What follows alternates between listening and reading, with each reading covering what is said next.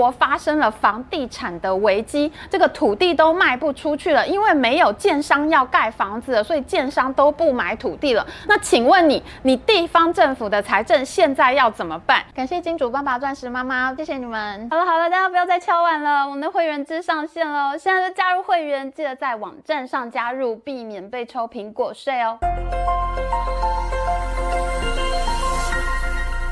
Hello，大家好，我是 Amy。就在大家都很担心中国房地产危机的时候，中国政府终于要出手救市了。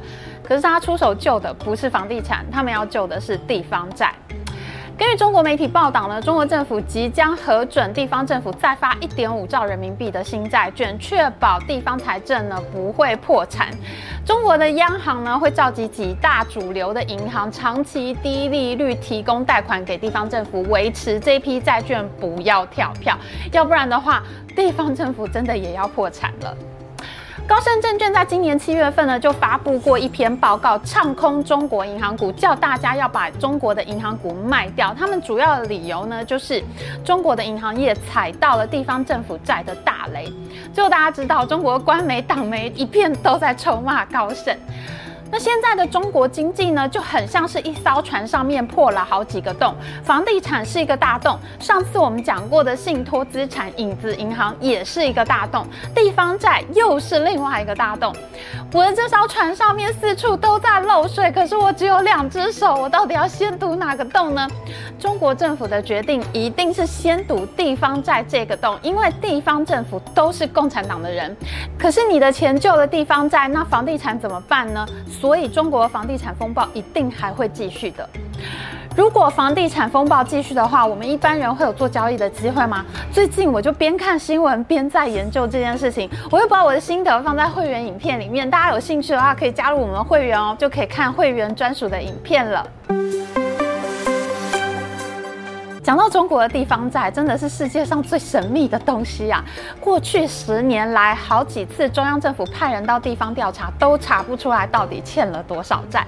这个数字众说纷纭，有些人说是十五兆人民币，券商分析师有人说是四十兆，有人说是七十兆，高盛证券估计是有九十四兆元。中国一年 GDP 才一百一十多兆人民币，地方债就快要跟 GDP 差不多了，真的是一个大雷包。习近平习大大他给房地产公司的负债率指标是百分之七十，你如果超过了就是红线。可是国际货币基金 IMF 他们计算中国政府的债务占 GDP 的比例就是百分之七十一，已经超越了习大大自己定的红线哦。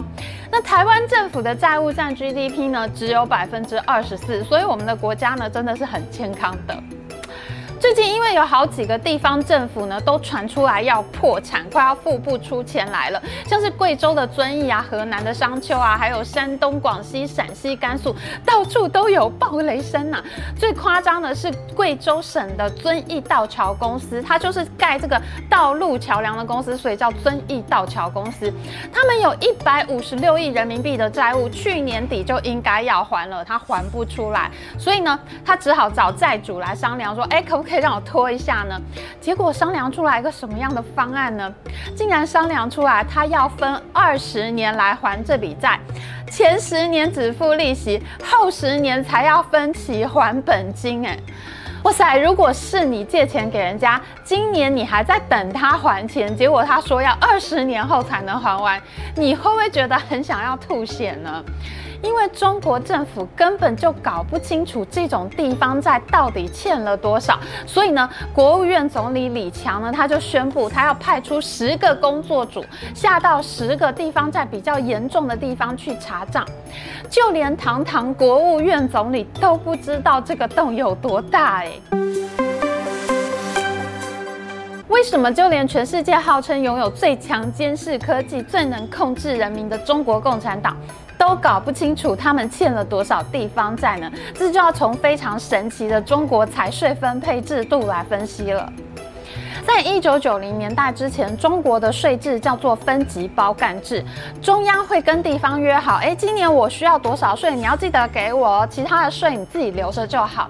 这其实是一种很宽容的一种税制，有点像是中央政府哈把这个省政府呢租给地方政府来经营一样，我只收你房租，但是呢，你每个省自己有本事赚回多少钱，那是房客的事情。如果这个省政府他很会拼经济的话，那他就会很有钱。那多出来的税呢，都是地方自己的。诶，可是到了一九九零年代，中国开放市场以后，经济快速的成长，那就发生了什么样的事情呢？中央政府的税收是固定不变的，可是呢，地方政府却变得越来越有钱，因为经济越来越发达了嘛。所以像是地方的企业税啊、所得税啊、房产税啊、土地增值税、资源税，全部都是地方的，中央收不到。我们来看这张图哈，黄色的爸是中央政府的财政，那蓝色呢就是地方政府的财政。你看，在一九九三年之前呢，黄色是越来越小，蓝色是越来越大，这表示呢中央是越来越穷，而地方政府呢就变成了经济意义上的藩镇割据。哇，这个是要安史之乱了吗？当年呢，有两个经济学家叫做胡鞍钢和王绍光，他们呢一起写了一份《中国国家能力报告》。他们在这个报告里面就说，这样的状况如果继续下去，中国就会变成苏联和南斯拉夫，分裂成很多块。尤其是这个王绍光呢，这个经济学家，他其实就是前总理李克强的大学同班同学哦。所以呢，克强总理呢还是背景很硬，有两把刷子的。当时这份报告一出呢，这个中共的高层，包括像是江泽民、李鹏和朱镕基呢，他们就惊觉这个问题非常的严重，所以呢，他们就强行推动了分税改革制度，把大量的财政收入划归到中央。从此以后呢，就变成了强中央、弱地方、强干弱支政策啊。中央和地方的收入呢，开始变得比较平衡了，是一比一的这个财政收入。但是呢，我们注意到哈。中央政府就在北京，可是地方政府却很大，全中国都是这个地方政府，整个地方政府都要花钱。我们来看这个支出比重图，大部分花钱的地方都花在地方政府，而且地方呢是越来越花钱。那这样的话，地方的税收已经给了中央，地方怎么办呢？这个就是为什么地方政府会高价卖土地给建商的原因。因为呢，这些地方政府大家都要用钱，大家都很花钱，有很大的财政支出，所以呢，他们就必须要高价卖土地给建商。于是呢，这个高价卖地就造成了今天中国的房价泡沫夸张的大，就是这个原因。因为你的土地成本，你买买过来这个土地成本就已经很高啊。这个地方政府要钱，他就高价的卖给你。那建商买到高价的土地以后，他房价就不得不高起来嘛，因为他买这个土地就已经很贵了。那除了卖土地求生之外呢，地方政府的另外一个大绝招就是借钱，这也就是我们刚刚讲到的地方债。地方政府他要举债，他得要有一个名目啊，不然没有名目，谁知道你募这笔钱来要做什么呢？所以对地方政府来说，造桥铺路就是最正大光明的名目了。所以呢，就以城市投资为名的这个城投债，就是地方债里面最大的一笔。以城市投资为名的城投公司呢，这个其实是一个历史遗留。因为在中国改革开放的时候呢，中共当时也觉得非常的苦恼。哎，我要怎么把全部都已经公有化、共产化的这个社会变成市场化呢？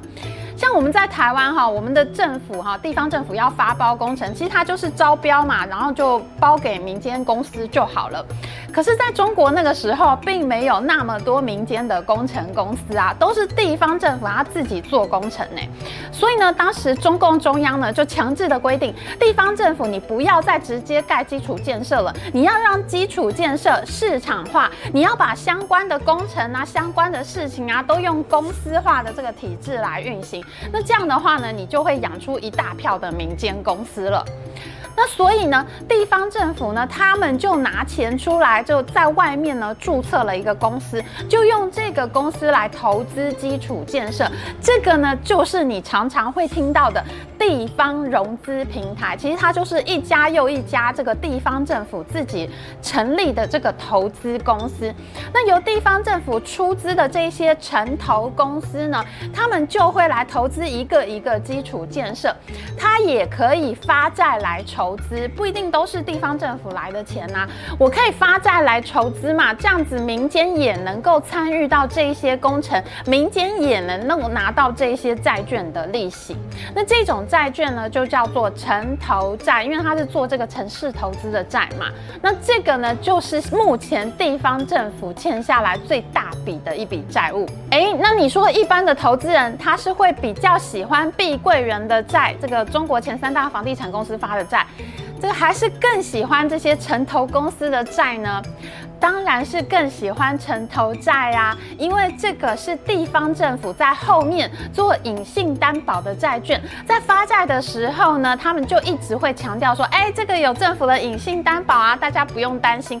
所以呢，投资人都相信这个债绝对不会倒，地方政府一定会负起责任。像这种想法呢，就叫做城投信仰。而且呢，城投债的利息很不错啊，我们看这张图。我这个大宗的这个城投债，它是给百分之三到百分之六的利息，那所以呢，就有很多大型债券基金啊、私募基金啊、银行和信托理财计划，他们都很爱买城投债，因为大家都有城投信仰啊，大家都相信这个债不会倒。如果城投债真的都不会倒，我们今天就不会坐在这边讨论地方债的问题了。我们先前曾经做过中国 GDP 数据造假的影片，当时呢已经讲过很多的例子。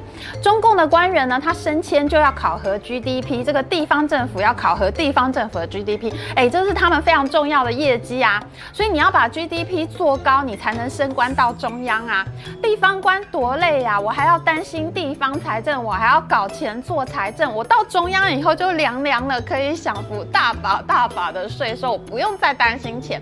所以呢，中共的官员大家都想要升官去中央，那怎么办呢？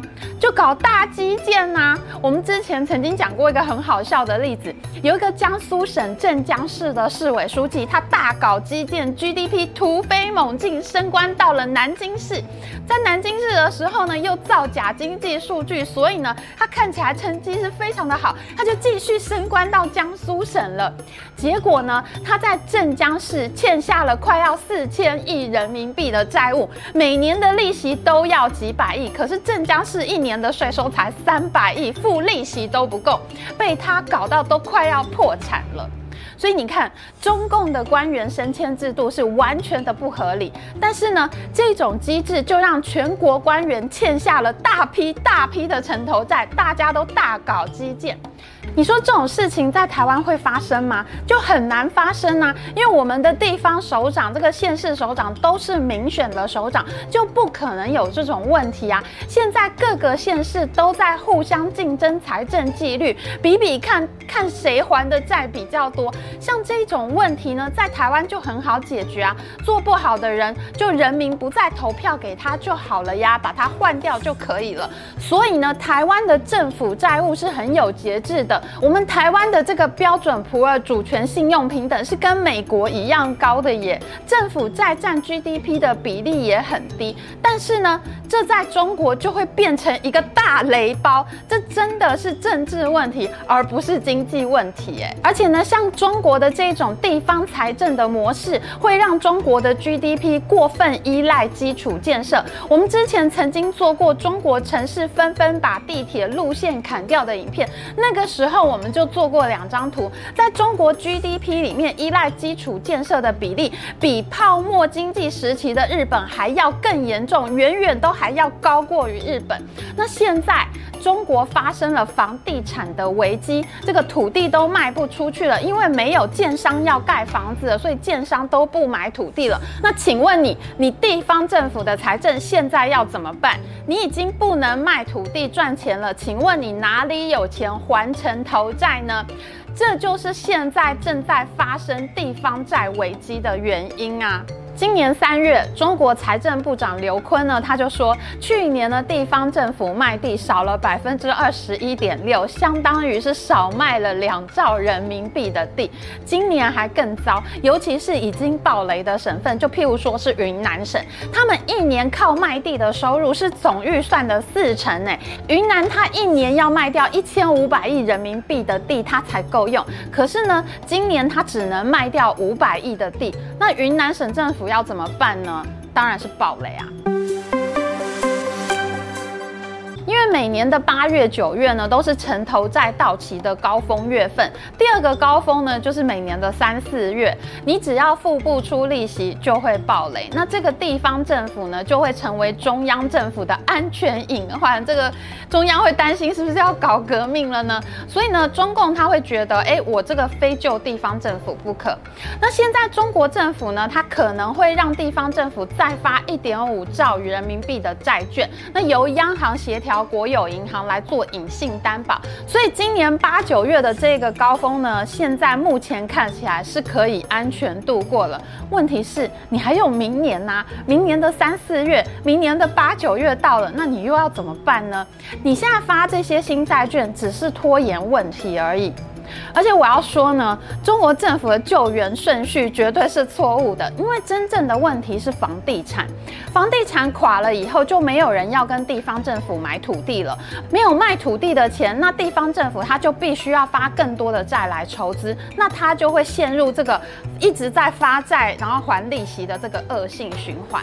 那这个问题对地方政府来说呢，我用发债借新还旧，我只是在拖时间而已。其实你应该要先。救的是房地产，你才能让这个整个循环变成一个正向循环嘛。因为你房地产好了，大家才会去买地，那地方政府呢才能够顺利的有财政收入。这样的话，你就能够比较顺利的、慢慢的解决掉这些问题。你不应该这么激烈的、残暴的去解决。可是呢，这个问题真的就是政治问题，因为中共呢，他一定会先救中共自己的党员，地方政府都是。是中共的人呐、他们不会先救房地产的，房地产这些民营公司绝对不会先救。但是呢，如果你不让房地产危机先缓和下来，那地方政府财政的整个经济运作模式就一定会卡住，因为整个这个地方财政的模式就是建立在房地产市场会往上走的预期之上，它其实就是房地产市场的一环。你就算拖过了今年，那你明年怎么办呢？所以啊，中国房地产危机会是一场非常漫长的这个困境。那中国经济呢，现在恐怕是已经走在失落的三十年的路上了。那在这个漫长的危机里面呢，也会有交易机会吗？我最近呢就正在研究这件事情，大家可以加入我们的会员，看专属的会员影片，跟我们一起讨论这个问题哦。好，喜欢我们的影片，请记得帮我们按赞，还有记得按订阅频道加开启小铃铛。我们下次再见哦，拜拜。